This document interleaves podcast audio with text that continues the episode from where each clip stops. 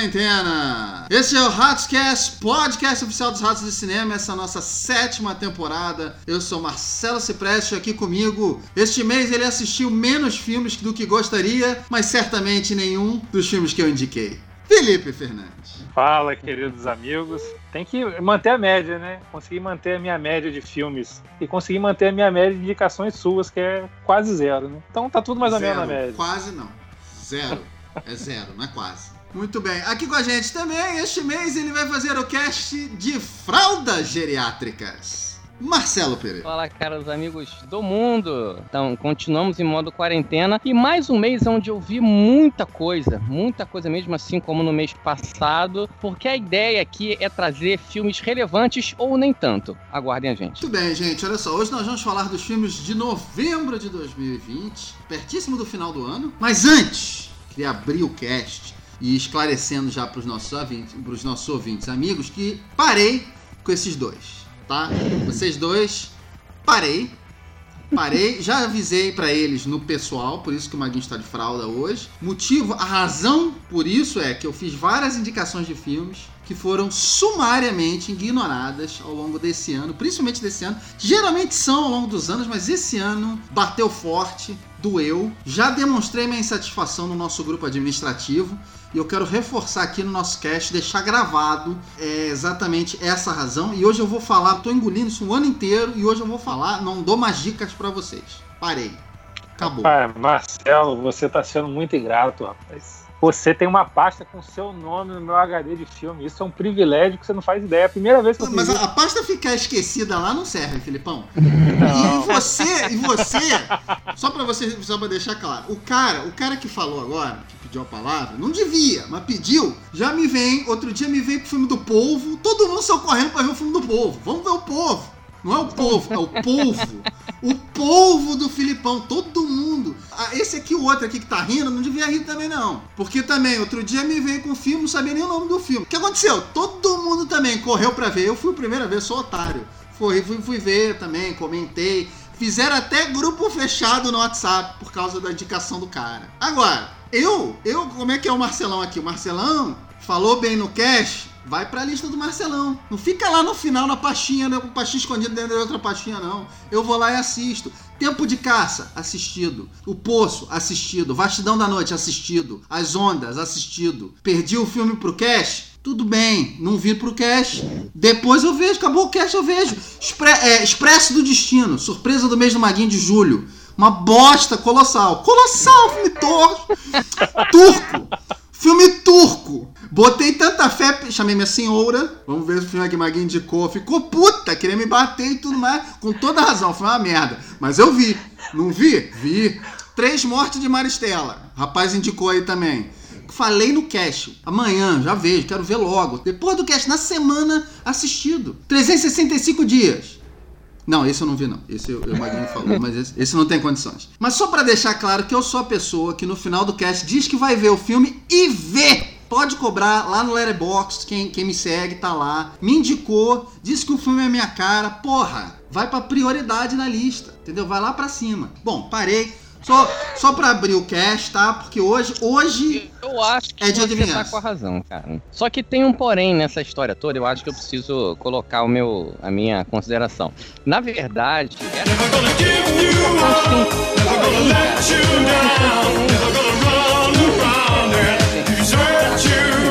Convencer? Claro que não. Mas... Pra abrir bem o cast, você foi interrompido pelo Rick Astley cantando Never Gonna Give You Up. Get you down. Eu adoro É, então. Mas eu só quero que você me diga assim, ra rapidamente, Maguinho. Tô certo ou tô errado? No que eu tô falando. Você está certo, você está certo ah, e eu acompanho a sua e, e, sobre o mês de novembro, que é o que a gente vai começar falando, né? O que, que a gente achou, assim como os meus amigos, no geral, novembro foi decepcionante. Filipão, o que, que você achou de novembro? Rapaz, vou te falar que novembro foi um mês pesadíssimo só filme, só tiro, porrada e bomba. E ao contrário do que você falou aí, eu tô, tô com dificuldade para escolher meu pior filme do mês. Não tem filme ruim, não. E não esperava nada. Todos os filmes que eu vi não tinha altas expectativas e gostei de todos. É porque você não viu Jiu-Jitsu. Vamos falar sobre isso. É, Maguinho, o que você achou de novembro, por favor? Bom, então, é, eu vou muito pela linha do nosso caro Felipão. Para mim foi um mês bastante cheio. Tô com uma ideia de toda noite tentar ver um filme. Então, um mês com, com 30 dias, eu tô tentando assistir pelo menos 15 filmes no mínimo e eu tô conseguindo. Nenhum meu. Foi um. foi um mês de grandes descobertas. Eu descobri muita coisa legal, assim. É um mês que, no cast final dos melhores, eu vou ter que revisitar esse mês de, de novembro e pegar algumas indicações. É, não da minha parte, eu só quero deixar isso claro. Mas olha só, já que eu já não tô com muita paciência para esses dois hoje, é, e hoje é dia de vingança, é, como eu falei, vamos ter um cast muito completo com vários filmes. Vamos começar logo pelo pior. Eu vou começar com. Deixa eu ver aqui o mais cagalhão. Maguinho, Maguinho, por favor, seu pior filme de novembro. Bom, esse, esse mês é importantíssimo porque a gente vai debater aqui de um dos piores filmes do ano. Eu não sei se ele entra pela, pelo conjunto da obra ou pela relevância merda que ele tem. Na verdade, estou falando do, do, novo filme do Nicolas Cage chamado Jiu-Jitsu. Pegou a internet surpresa com esse nome, principalmente nós aqui do, do Brasil temos essa, essa arte marcial que ganhou o mundo. Na verdade, não quer dizer porcaria nenhuma, tem nada a ver com a nossa arte marcial aqui. E é uma história sem pena em cabeça, vou falar brevemente. É, a cada seis anos, um extraterrestre chega no nosso planeta em um portal, em uma cidade. Eu não lembro qual é a cidade, cara. Se é Mianmar, alguma coisa. É Burma. Birmania, é. hein? Que é Então, Mianmar que a gente ele, chama. Mianmar, é. Ele chega na cidade é, e desafia os jiu-jitsu, que na verdade jiu-jitsu são um clã de guerreiros que a cada seis anos precisam enfrentar este ser alienígena com armas é, brancas, ou seja, na espada. E você tem um outro plano de fundo que um grupo militar tá na Birmania também caçando plutônio e o Nicolas Cage está ali no meio. Na verdade, ele não é o ator principal, ele tá no filme, ele aparece meia hora, ele é como se fosse o guru desse grupo. E, cara, na verdade a história é ridícula, um ET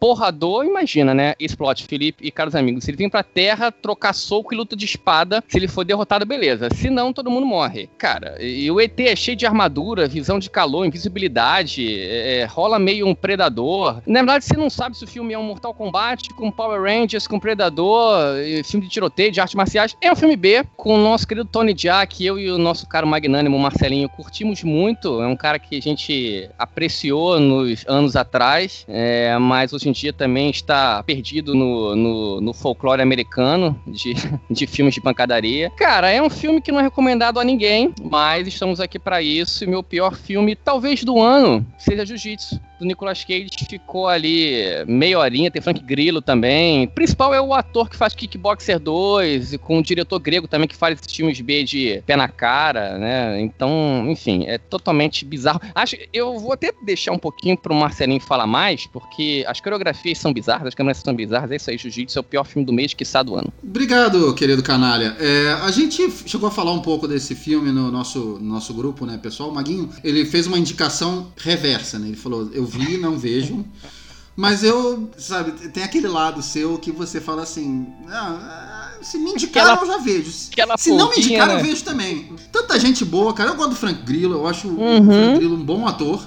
Sinceramente, eu acho ele bom ator. O Tony Jaa é um, é um, é bom ator de arte marcial. O Alan Moussi, que é o, é o ator principal do filme, não é um bom ator, mas né, é um porradeiro. É um porradeiro é, escola antiga, anos 80. Ele nos anos 80 ele seria um dos grandes, tá? Sim, mas enfim, verdade. hoje é, ele fez o Kickboxer, como o Maguinho falou, que é desse diretor, aliás. O problema desse filme é o seguinte: é, as artes marciais, que são o grande atrativo do filme, porque a história e a atuação a gente sabe que não é. As artes marciais são ruins. O filme é mal filmado demais. O filme não. Ele, assim. O blocking do filme, né? A maneira como os atores entram e saem de cena é péssima. Ele não tem direção, não tem direção de enquadramento, porque praticamente é um steadicam, o rapaz vai atrás do ator e é tudo feito meio em plano de sequência, só que é ruim, é, é mal atuado. E uma das coisas que eu só queria falar, porque, assim, eu não vou falar do Nicolas Cage, você sabe o que aconteceu com o Nicolas Cage. Quer dizer, ninguém sabe o que aconteceu com o Nicolas Cage, mas ele ainda vive. Reparem, se vocês tiverem a mínima curiosidade de ver esse filme, nas pessoas que vão lutar com essas pessoas famosas. Porque Eles parecem aqueles vilões de. O Maguinho falou bem, do, do Power Rangers ou do Changeman, que é da minha época, Sim, Jasper, é verdade. Que é, são aqueles parece- soldadinhos que eles ficam esperando pra tomar o golpe. Eles não atacam e eles o máximo que eles fazem é levantar uma faca ou, enfim, tipo, abre o braço assim pra apanhar, pra esperar a briga, porque é muito mal coreografado. Então o cara tá ali, né, pra, pra, pra fazer a trocação, mas ele na verdade não sabe o que vai fazer, então ele só tá ali pra apanhar mesmo. Então esse é Jiu-Jitsu, um filme que não tem absolutamente nada a ver com Jiu-Jitsu, mas com esse nome vai vender o vai vender o filme, né, obviamente, Sim. porque muita gente vai ficar curiosa e falar, nossa, Jiu-Jitsu com Nicolas Cage, Tony Jaa, Alain Moussi, enfim. Eu recomendo que fuja muito, porque realmente é um dos piores do ano.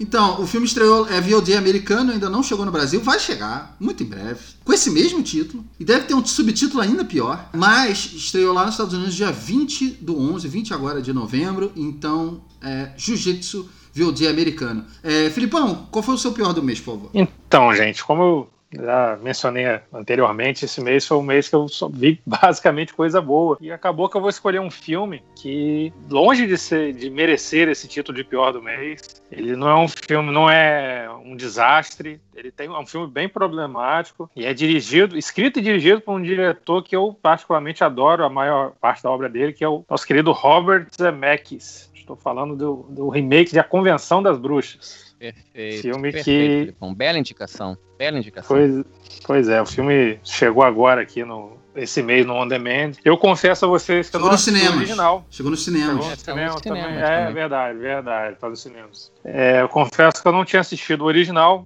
E, cara, o filme é uma, uma um filme de aventura, né? Um filme até com uma pegada bem infantil, que não é um problema. O filme tem um visual bacana, tem um colorido exuberante, tem uma direção de arte maneira, assim. Principalmente no início do filme, na, na casa da personagem da, da Octavia Spencer, que é a avó do protagonista. É bem legal, assim, é um filme agradável de, de assistir, né? Parte visual. Mas, cara, o visual do filme, depois que a, que a, a bruxa, né? Que é a personagem da Anne Hathaway entra, os efeitos especiais vão. O nível parece que o dinheiro foi acabando e eles gastaram o, o dinheiro dos efeitos no início do filme. Os efeitos vão começando a cair de qualidade, o visual do filme começa a piorar também. Eu, eu, eu senti que era o Zemeckis tentando emular aquela, aquela fantasia dele da década de 80, sabe? Ele tentando voltar ao cinema dele antigo. Mas o Zemeckis já. Acho que já, de repente, já tá na hora de aposentar, porque os últimos filmes dele, infelizmente, foram, foram bem tristes. O filme tem um elenco com, é, com grandes nomes, né? Como eu falei, Anne Hathaway, Otávio Spencer, Stanley Tucci, o Chris Rock dubla um, um dos personagens. Um, um filmezinho de aventura bem passável. Então, se você quiser assistir um filme passando roupa, sei lá, lavando louça, esse vale a pena. Convenção das Bruxas é o meu pior filme do mês de novembro. Olha só, a gente voltou esse mês é, com a Ratoeira, né? E a gente voltou também com Ratinha de Cinema. Muito legal. Valentina Gola falou sobre esse filme e ela amou, Uhum. deu vários queijinhos pra ele, porque ela é o público-alvo, verdade. né? Sim, no caso claro, dela, claro. ela amou. Mas é, nossos queridos amigos aqui acharam o pior do mês. É, o filme estreou dia 19 de novembro de 2020. Vamos, vamos partir então pro, pra surpresa do mês? Surpresa do mês de, de novembro. Agora sim, entrando nos bons filmes, entrando nas, nas coisas boas que tivemos nesse mês maravilhoso. Não tanto maravilhoso. Vou voltar pro Maguinho. Maguinho, por favor, sua surpresa. Bom, vamos lá. A minha surpresa, cara, do mês, eu fico muito contente. Ele, ele só não foi o meu melhor filme do mês porque eu queria uma- um filme um pouco mais agradável, assim, psicologicamente falando. E eu trago agora um filmaço que todos viram, chamado The Dark and the Wicked. É na plataforma de, de streaming Shudder, que é uma plataforma é, gringa de, de filmes de terror. Eu acho o filme fantástico. Na verdade, quem não sabe o que eu tô falando, o filme conta a história de dois irmãos que tem que voltar à fazenda da família para acompanhar os últimos dias de vida do seu pai, já meio que moribundo. E o que a princípio parece ser um ritual de perda, assim, é, e de consideração e tal, se transforma com algo bem diferente, aonde uma, uma entidade demoníaca se instala na casa. Na verdade, um dos grandes filmes de terror que eu vi esse ano, talvez o melhor filme de terror que eu vi esse ano, é, tem uma atmosfera incrível, é angustiante, uma direção muito boa do diretor de Os Estranhos, com a Liv Tyler, um filme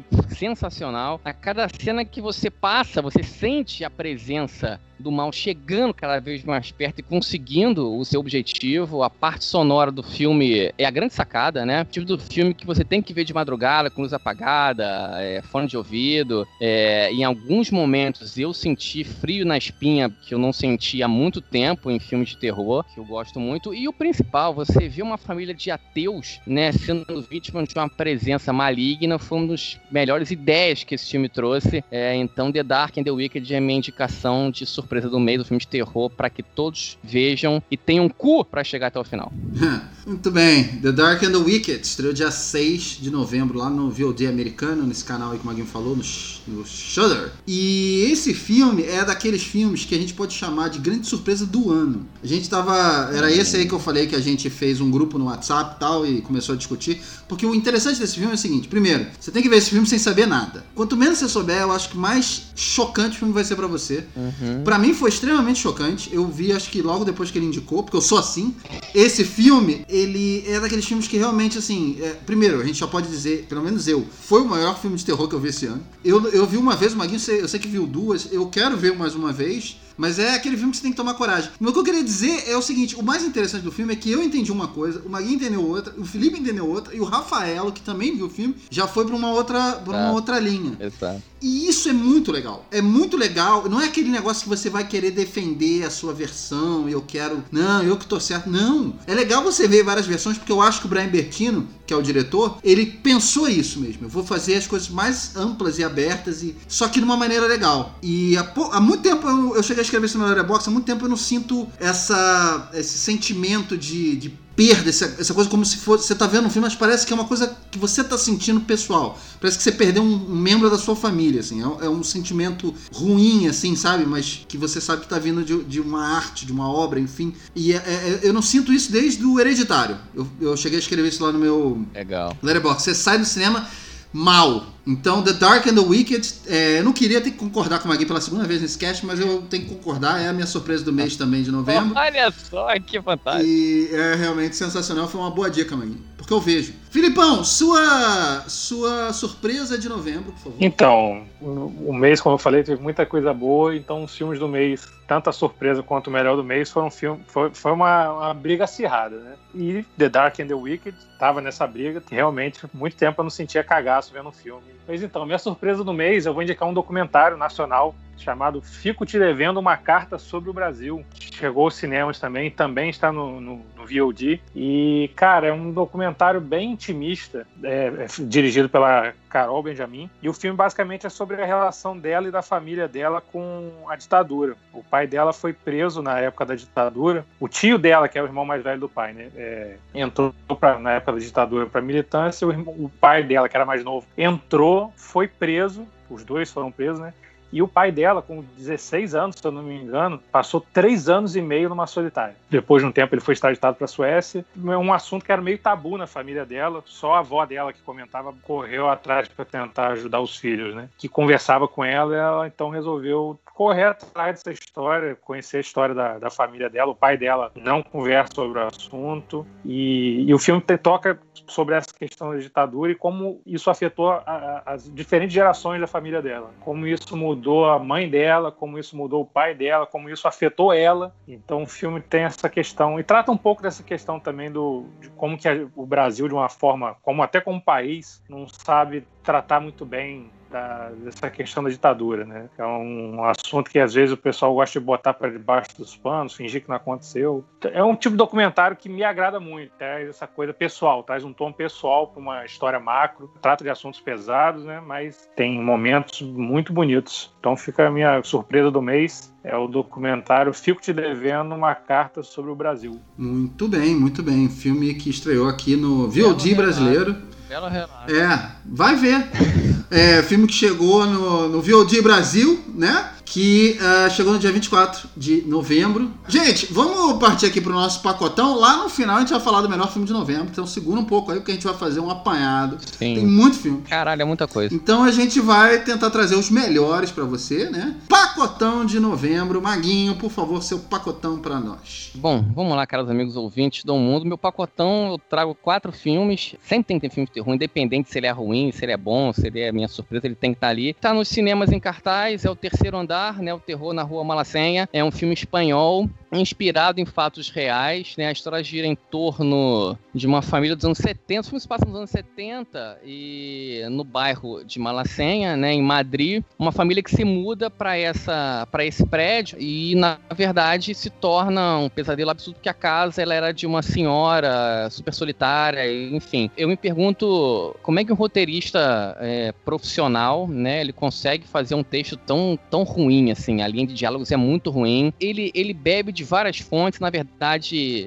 não consegue beber nada. Ele lembra MTV, ele lembra Poltergeist, Invocação do Mal, Bebê de Rosemary, o Chamado, tem Possessão, com Exorcista, tem Padre. É um monte de coisa que eu não me dei conta e, e, e o resultado é aquilo que eu já comentei na Maldição do Poço. É cheio de... O filme é exagerado demais. É jump, eu acho que é um dos filmes que tem mais jumpscares que eu vi nos últimos tempos. É jumpscares em excesso, tipo porta batendo, copo caindo, é tudo efeito sonoro. A Espanha tem bons históricos de, de, né, de filmes de terror, como Hack, por exemplo, dos grandes filmes de terror. Sim. Mas que, na verdade, esse não vale a pena, então passem longe também terror na Rua Malacém, o terceiro andar. Agora eu venho com Destruição Final. Eu, particularmente, eu sou fã, eu gosto muito de filme catástrofe, adoro, adoro. E, na verdade, esse me surpreendeu demais, cara, demais, positivamente. É, na verdade, cientistas descobrem que um cometa vai atingir a Terra em poucos dias, provavelmente vai causar a extinção, ou quase a extinção da humanidade. Uma família, né, tenta cruzar o país para chegar meio que num oásis que é Greenland, que é a Groenlândia. O filme estrelado por Gerard Butler, com a Morena Bacari, que é um brasileiro. O filme, e na verdade é surpreendente muito positivamente porque o filme na verdade é bom, é o melhor catástrofe desde Impacto Profundo, na minha opinião. O drama dos personagens é super bem ajeitado com o filme. As atuações são bem convincentes, efeitos visuais na medida certinha. O filme tem seus clichês óbvio, né, pelo gênero, mas como eu te falei, ele é muito bom no que se propõe, vale muito a pena e, torna a falar, um dos grandes filmes catástrofes que fizeram desde o Impacto Profundo. É isso. Destruição Final, O Último Refúgio está em cartaz nos cinemas. Estreou no dia 17 do 11 nos cinemas. É um filme de um diretor, eu vi esse filme, ele é um filme de um diretor que eu gosto, é o Rick Roman Vaughn. É. Filme bom. catástrofe, quando é ok, é bom. Já então é já vale ver. É Recomendo. É Estreou no dia 17 de novembro. É, e completando a lista do Maguinho, ele viu também o Terceiro Andar Terror na Vila Madalena. que é mais ou menos isso. É. Estreou no dia 12 do 11. É, ninguém viu. Mas ele também não recomendou, então assim. É, se ele não recomendou, não assim. veja. É que nem quando eu recomendo, não veja. Filipão, eu vou participar de você, seu pacotão, por favor. Bom, vou começar falando rapidamente aqui dos filmes que estão em cartaz na Netflix. Um é o indicado da Áustria ao Oscar 2020, que se chama Quando a Vida Acontece. É, é um drama é, bem feito, ok, que é a história de um casal que está tentando ter filho já há um tempo e não vem conseguindo. Então eles resolvem tirar um período de férias eles vão para um resort e nesse resort eles passam a ser vizinhos de um casal que tem um filho adolescente, uma criança, uma menina novinha, meio que acabam se tornando amigos desse outro casal. O filme trabalha essa dinâmica, num casal que não consegue ter filhos, com um casal que está de saco cheio de ter filhos que é o caso dos dois filhos do casal. Tem um, um, tom um pouco melancólico, né, por conta da situação do casal protagonista, mas é um, é um filme, é um bom filme. Então, para quem gosta de drama, assim, sem muitos exageros, com algumas sutilezas, mas é um, é um bom filme. Vou trazer um documentário também, que teve em cartaz na Mostra de São Paulo. Ganhou alguns prêmios, alguns festivais, que se chama é, Bem-vindo à Chechênia. Ele está no VOD e conta a história do... A, a Chechênia, para quem não sabe, é uma república da Rússia e, e é comandada por um, um dos maiores aliados do, Vladimir Putin. E na Chechênia o, existe uma a, situação dos LGBTQI, mais, acho que é isso, se não errei a, todas as letras, né? Lá o, tem uma repressão muito grande por parte do governo por parte da população e existe uma impunidade. Existem casos de homossexuais que são assassinados por família, próprios familiares, por pessoas na rua e nada acontece. Então eles formam uma espécie de rede de ajuda em que eles se juntam meio que secretamente para ajudar uns aos outros a, a viver no, naquele local ou para até conseguir fugir, já que a repressão é muito grande. E o filme tem esse, esse tom de denúncia, né? Essa coisa que, que o cinema ganhou, e principalmente no documentário, acaba levando o cinema a uma relevância muito maior nesse sentido. Então é um, é um documentário, obviamente, com cenas terríveis, cenas bem pesadas, mas para quem gosta de documentário esse tom de urgência. E para conhecer essa a história também que é uma história que merece ser vista né? E é um documentário que é, existe uma boa possibilidade dele tá, ter mais indicações e outras premiações mais para frente até pelo, pela importância do tema né que ele toca. Então é um bom filme. Bem-vindo à Chechênia. Muito bem. Quando a vida acontece é, estreou no dia 11. É, Welcome to Chechênia passou no, na Mostra de São Paulo, é, estreou no dia 20, agora de novembro. Então, o, o Maguinho queria fazer um detalhe? Fala aí, Maguinho. É rapidinho. Fala, por favor. É só falar. falar aqui o seguinte.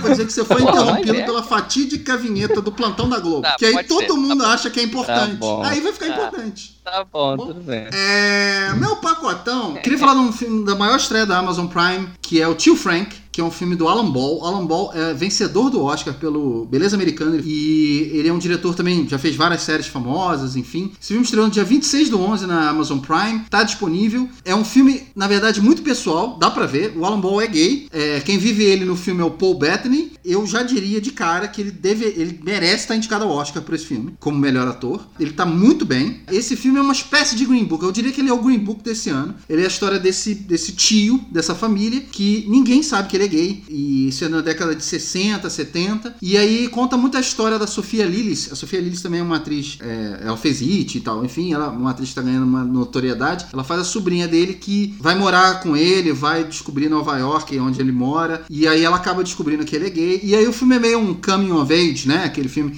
eles fazem uma jornada de volta para casa deles no interior e aí essa questão toda vem à tona e como é que eles lidam com isso. É um filme bem interessante, sinceramente. Eu acho que pela atuação do Paul Bettany, que a gente esquece que é um bom ator, né? Tá no, numa mente brilhante e eu acho ele um bom ator e é bom ver ele nesse papel, porque a gente lembra muito do Paul Bettany nos filmes super-heróis, mas ele é um grande ator e eu acho que ele merecia um filme para mostrar isso. E o Tio Frank é um filme que realmente merece. Não é um filme extraordinário, tem seus defeitos, mas eu recomendo, sem dúvida. Acho um filme muito interessante. E para fechar, eu quero falar de um filme, falei do Ron Howard, né, do Beleza, do Uma Mente Brilhante. Rapidamente, é, era uma vez um sonho, o filme do Ron Howard, aquele filme, se você vê o trailer, você fala assim, putz, esse filme vai estar no Oscar, né? Sim, muita gente, exatamente, muita exatamente. gente olhou, eu inclusive olhei e falei assim, eu. Falei isso, porra. Né? É, bom, eu, quando eu terminei de ver o filme, eu até falei no nosso grupo dos assinantes o seguinte: acho que o nosso maior defeito foi ter dado um Oscar pro Ron Howard. Todo o filme que ele faz, ele tenta ganhar um Oscar. É, a menos quando ele é diretor de aluguel, né, para fazer um Star Wars aqui outro ali, aí ele mostra quem ele é, que para mim é um diretor extremamente competente, mas limitado. É, esse filme tem a Amy Adams e a Glenn Close liderando o elenco. Ele é a história também muito biográfica é, do J.D. Vance, que é um escritor. É um filme biográfico, assim, na minha opinião, muito errado. Primeiro porque a Amy Adams que é uma grande atriz, praticamente passa o papel todo dela, que é um papel central, ela faz a mãe, gritando o filme inteiro. É, isso me incomodou demais, eu acho que ela poderia desenvolver um personagem muito melhor do que aquilo ali. A Glenn Close, ela passa, acho que a primeira metade do filme sumida, e aí a segunda metade ela tem mais destaque, eu, eu até gostei do personagem dela. Ele promete ser uma história completa de como esse rapaz venceu na vida, isso é baseado num livro, né? Mas os personagens que ele aponta no filme, posso falar do filme que eu vi, como os personagens que ajudaram ele a vencer na vida, na verdade, no, o filme não mostra isso. O filme mostra que são os personagens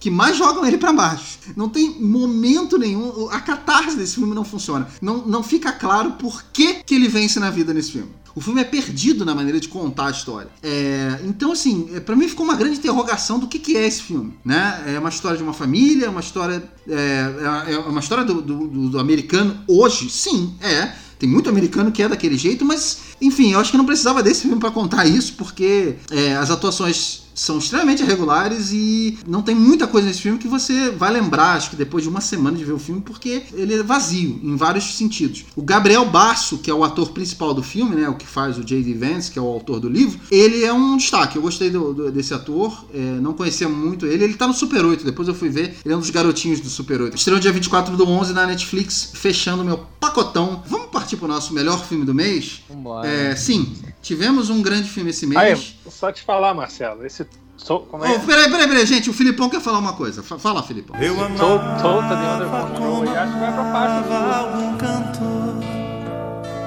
Que pena que a gente não conseguiu ouvir isso porque você foi interrompido pelo Oswaldo Montenegro cantando Lua e Flor. Lembra dessa? Excelente. Tá bom, Felipe. Pô, Podia ser pior, né? Pelo menos o Oswaldo é, Montenegro. podia ser pior. Porra, o Oswaldo, pior do que o Oswaldo Montenegro não tem pouco, mas tudo bem. Vamos lá.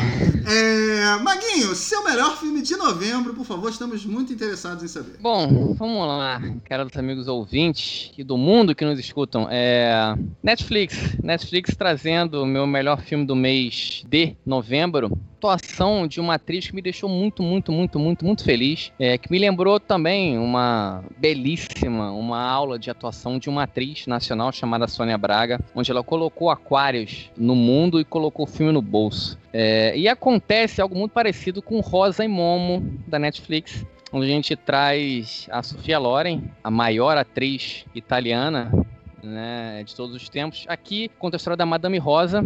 Ela é sobrevivente do Holocausto, judia. Tem uma espécie de uma, de uma creche na casa que ela mora, né, no, no litoral da Itália. E a vida dela muda quando ela começa a cuidar do Momo, que é um imigrante de 12 anos de Senegal. E o que eu te falei, falamos sobre a Sofia Loren, uma atriz, uma diva glamurosa, né? E ela mu- mudou um pouquinho, né, nesse filme através de pequenos gestos que ela faz, é, ela confere uma dignidade, cara, uma, uma beleza sublime, sabe? Ela ser sobrevivente, judia, atuação comovente absurdamente, sabe? De uma intensidade muito grande.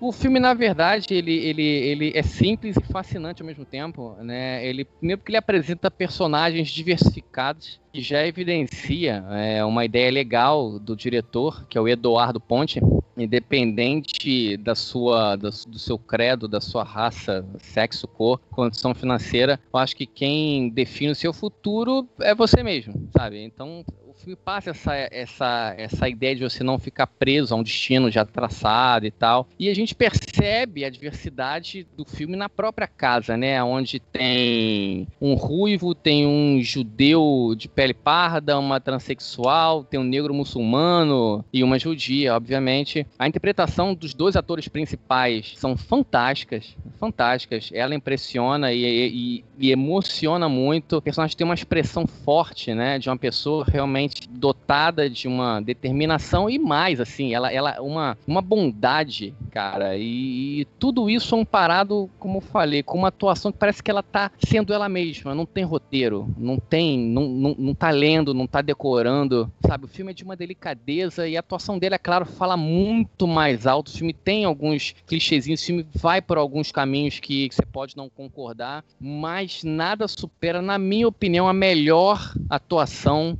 de uma atriz que eu vi em 2000, ne- nesse ano tão conturbado, tão conturbado, difícil. Sofia Loren, na minha opinião, é a melhor atuação que eu vi até o momento. Então, Rosa e Momo vai pro meu melhor filme do mês pela atuação sublime, assim como Sônia Braga teve em Aquários. Que coisa linda, Maguinho. Uma salva de palmas.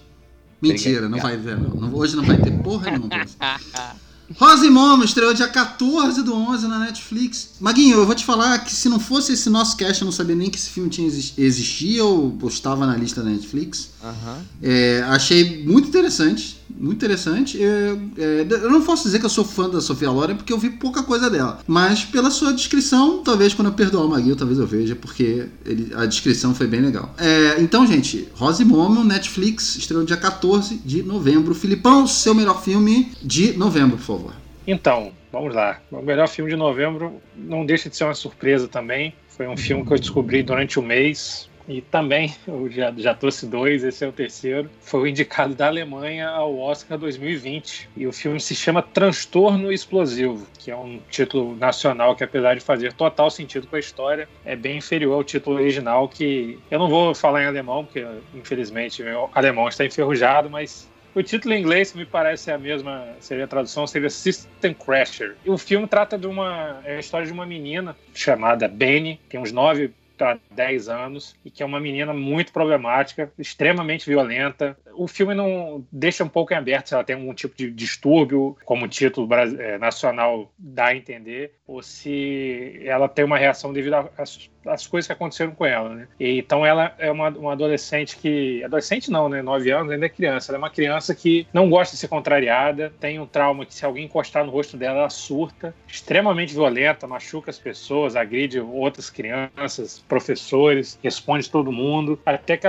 surge um, um tutor que ele trabalha com essa questão de transtorno de raiva. E eles começa a criar um vínculo entre eles, né, um com o outro, e, e conta dessa situação. Uma criança que ninguém quer por conta do jeito dela, esse tutor quer ajudar, mas tem limitações. Então o filme trata muito dessa questão da, de educação de crianças né, e de lidar com criança problemática. A menina a protagonista, Benny, é interpretada por uma atriz chamada Helena Zengel, que, cara, é uma das maiores atuações que eu já vi na vida. Assim, de criança é um absurdo. A atuação dela ela consegue ser doce em cinco segundos parece um animal enjaulado que soltaram e vai te matar, sabe?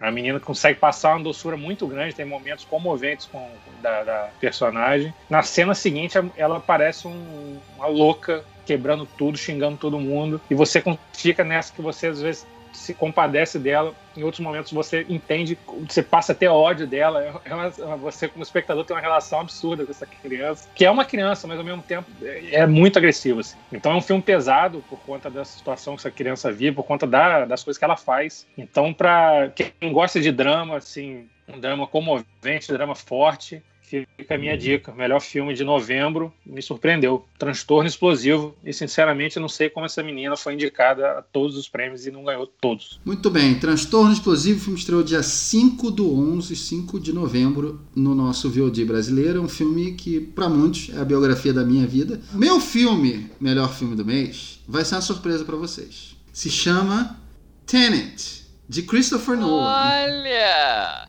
Que filho da mãe. É o filme que estreou no dia 29 do 10. Como eu falei, a gente trouxe alguns filmes né, que estrearam no cinema para esse mês, para falar um pouco desse mês também. Tivemos um mês cheio no mês passado e a gente falou de vários filmes que estrearam em outubro.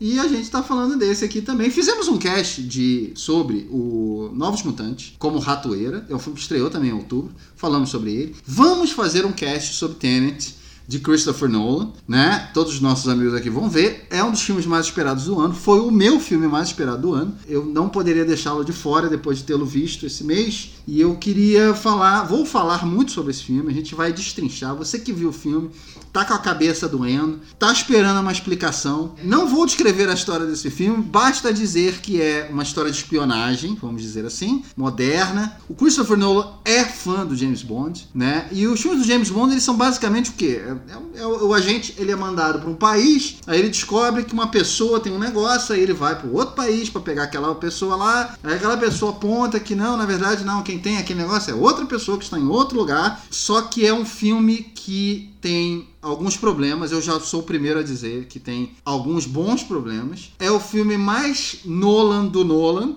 Tudo, o Nolan, assim, tem muito diretor de cinema que acho que escuta um, um, um, as críticas, sei lá, as perguntas que dá em entrevista e tem que ficar explicando algumas, algumas coisas sobre a filmografia e lê, deve ler críticas em sites, em blogs, em jornais, enfim. E alguns diretores pegam aquilo e falam assim: cara, realmente, eu acho que eu posso fazer melhor no meu próximo filme. E aí você vê que o cara, às vezes, conserta certos problemas, assim, na, na, nas carreiras dele. O Christopher Nolan, ele faz o oposto. Ele pega tudo que nego critica dele e ele extrapola em Tenet. Ele, ele faz o máximo. Então, assim, tudo que eu escuto de crítica quando eu falo que eu gosto dele como diretor, esse filme é o que tem mais. Mais. Não é o meu filme favorito dele, mas definitivamente é o, ele tem nesse filme o suficiente para ser o meu melhor filme do mês. É um filme que eu realmente estava esperando muito para ver. É um filme extremamente confuso e, como eu falei, a gente vai tentar destrinchar melhor esse filme em um cast só dele. Não vou me alongar. O filme estreou dia 29 de outubro. Foi logo no início do mês de novembro, então classificou pra gente falar dele aqui. Muitos filmes, muitos filmes nesse mês de novembro, muita coisa. Faltou muita coisa, tem muito filme aqui que eu nem falei. Mas eu vou perguntar para vocês, assim, o que, que faltou ver e o que, que vocês, vocês ainda pretendem ver. Por favor, não falem nada que eu tenha falado. Nada. Não me prometam nada, por favor, porque eu tô quase perdoando vocês, mas enfim. Vamos lá, vou começar com o Maguinho. Maguinho, o que, que faltou nesse Não, não, mas, cara, eu quero ver um filme que o senhor não citou. Eu acho que, assim, pela enormidade de filmes que a gente comentou aqui, que eu acho que foi um dos principais motivos que você veio com o pé na porta, que é o The Wolf of Snow Hollow. Eu, eu quero ver esse filme, eu vou ver essa semana ainda. Tá, e vou Ah, Não comentar. fala, não fala. Tu já falou três vezes que vai ver esse filme. Tá com voz ser. Outro é o Transtorno Explosivo, achei bem legal. O Felipe comentou, achei interessante. É, falei do Tenente. E um filme, cara, que eu, eu, eu ia ver, mas enfim. Eu falei, como eu, eu vi tantos filmes eu falei, cara, não dá, preciso pegar um fôlego e tal. Que é um inverno em Nova York. Não sei se é bom, achei o trailer legal, um dramazinho. Uhum. Falou de Nova York, inverno, uma cidade que eu amo, então assim, quero ver. É, então, não vou mencionar os filmes que você falou, então, pra não Melhor. o seu ódio, né? Melhor. Mas tem, tem uns dois aí da sua lista, mas vou deixar passar pra limpar um pouquinho a minha barra. Tenet era minha, uma das expectativas do, do ano, né? É, Foi a segunda maior expectativa do ano, mas depois de tudo que a gente passou, obviamente, tô, tô louco pra ver. Mas é curioso que cada um que fala desse filme, eu fico mais perdido no que eu vou esperar. Eu não, eu não sei o que esperar desse filme. Já, já, já desisti, mas certamente o Tenente tá aí na, na minha lista. É, teve um cara, um filme de suspense sul-coreano que estreou agora, no finalzinho do mês na Netflix, que eu queria ter trago, mas não consegui ver, chamado A Ligação. É uma mistura de. eu ia comentar esse filme com- também, mas eu esqueci. É, eu não vi ainda, mas a premissa é interessantíssima, Felipe. Pois Vamos é, comentar. uma mistura. É, ah, é. bem no finalzinho. Tá um burburinho mesmo. É uma mistura Tá um de ficção É, científica com suspense, a história de uma serial killer que mantém contato telefone com uma vítima dela em outro tempo. Parece um, um negócio meio É. louco, mas fiquei com vontade de ver. É um documentário do, do Herzog, que é também um dos meus diretores preferidos, que um cara também que não cansa de fazer filme, faz mais filme que o Woody Allen. Fireball tem um subtítulo absurdamente gigante, que eu não vou lembrar, que fala um pouco sobre os cometas. E o Herzog é isso, ele faz documentário sobre qualquer coisa que você imaginar, já fez sobre vulcão, já fez sobre o reflexo da internet nas pessoas. Ah, tem um filme nacional também que fala sobre educação chamado Abraço. Estreou no início do mês no VOD, que eu acabei, também estava para trazer, acabei não conseguindo ver pro nosso cast. E tem mais alguns aí, mas que estão na lista do Marcelo, eu vou deixar passar. Eu juro, eu juro que quando você falou, ah, tem mais um filme nacional que eu esqueci, ele falou nos bastidores, não tá gravado, mas tá no nosso grupo, ele falou, ninguém vai ver o No Gogó do Paulinho, não, que estreou esse mês. Ia pro cinema, acabou que chegou esse mês na Amazon Prime. É, E eu eu- tinha certeza que ele ia falar esse filme. meu comentário foi: Come as you are, as you were, as I want you to be. Seu comentário foi interrompido pelo Caetano Veloso cantando Nirvana. Esse foi o comentário. Esse é Isso existe. desnecessário. As an old enemy. Desnecessário. Isso existe, mas eu tô falando, existe. Ó, eu, tem vários filmes que eu queria ver esse mês que eu perdi, é, mas eu não vou ver porque a maioria foi indicação do Maguinho e do Felipe. E como só tem nós três aqui, não tem outros além dos, dos que eu vi pra eu recomendar. Mas, se eu tiver numa paz legal em algum momento da minha vida, eu ve- vou querer ver o Welcome to Chechnya, que é o filme que ganhou diversos prêmios aí, inclusive até no- na Mostra de São Paulo. Ah, esse que o Felipe falou também, em algum momento eu posso me interessar de ver, que é o Transtorno Explosivo. Achei interessante. Vila Madalena. O da Vila Madalena não vou ver, Maguinho, desculpa. Ah, e o Rosa e Momo. Vocês, vocês verem como as coisas são aqui nesse cast, é, eu, eu falei que o Paul Bettany pode ser indicado ao Oscar, ou merecia ser indicado ao Oscar pelo Tio Frank, que é um filme que chegou na Amazon Prime.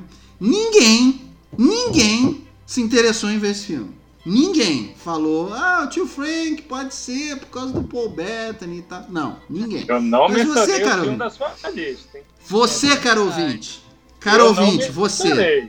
Tinha mais No seu coração. mim, né? no seu coração, dá uma olhadinha nesse filme, fala com, fala com a gente, Ratos do Cinema, dá- deixa um comentário em qualquer, em qualquer lugar, no nosso Facebook, Instagram, no nosso site, e aí a gente troca uma ideia sobre as indicações, porque vocês, vocês assistem as indicações, vocês moram no coração, é por isso que vocês estão aqui, pra- pelas indicações. Então eu quero agradecer, eu não quero agradecer porra nenhuma vocês. É, Maguinho, eu vou começar com você.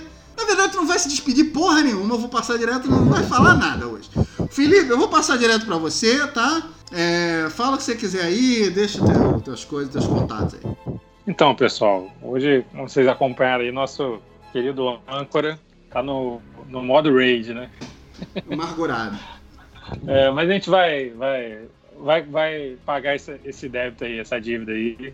Como Vai. mencionei, né? Vou, vou- vou apagar a pastinha Cipreste do meu computador, vendo os filmes que estão dentro dela. Vou fazer a alegria dele, muito em breve. Mas, bom, estou nas redes sociais.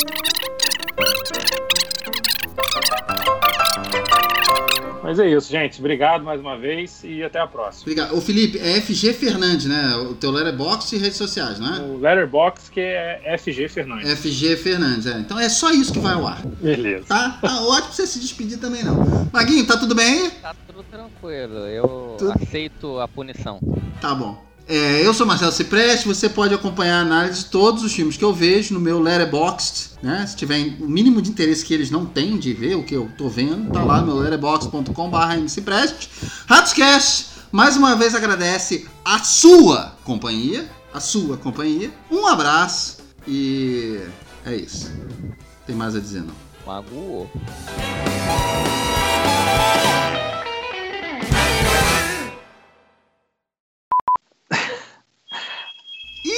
A pizza. Só pedir um favor rapidinho, só, só para atender o interfone aqui, rapidinho. Vai lá. Minha esposa chegou aqui. só um iFood?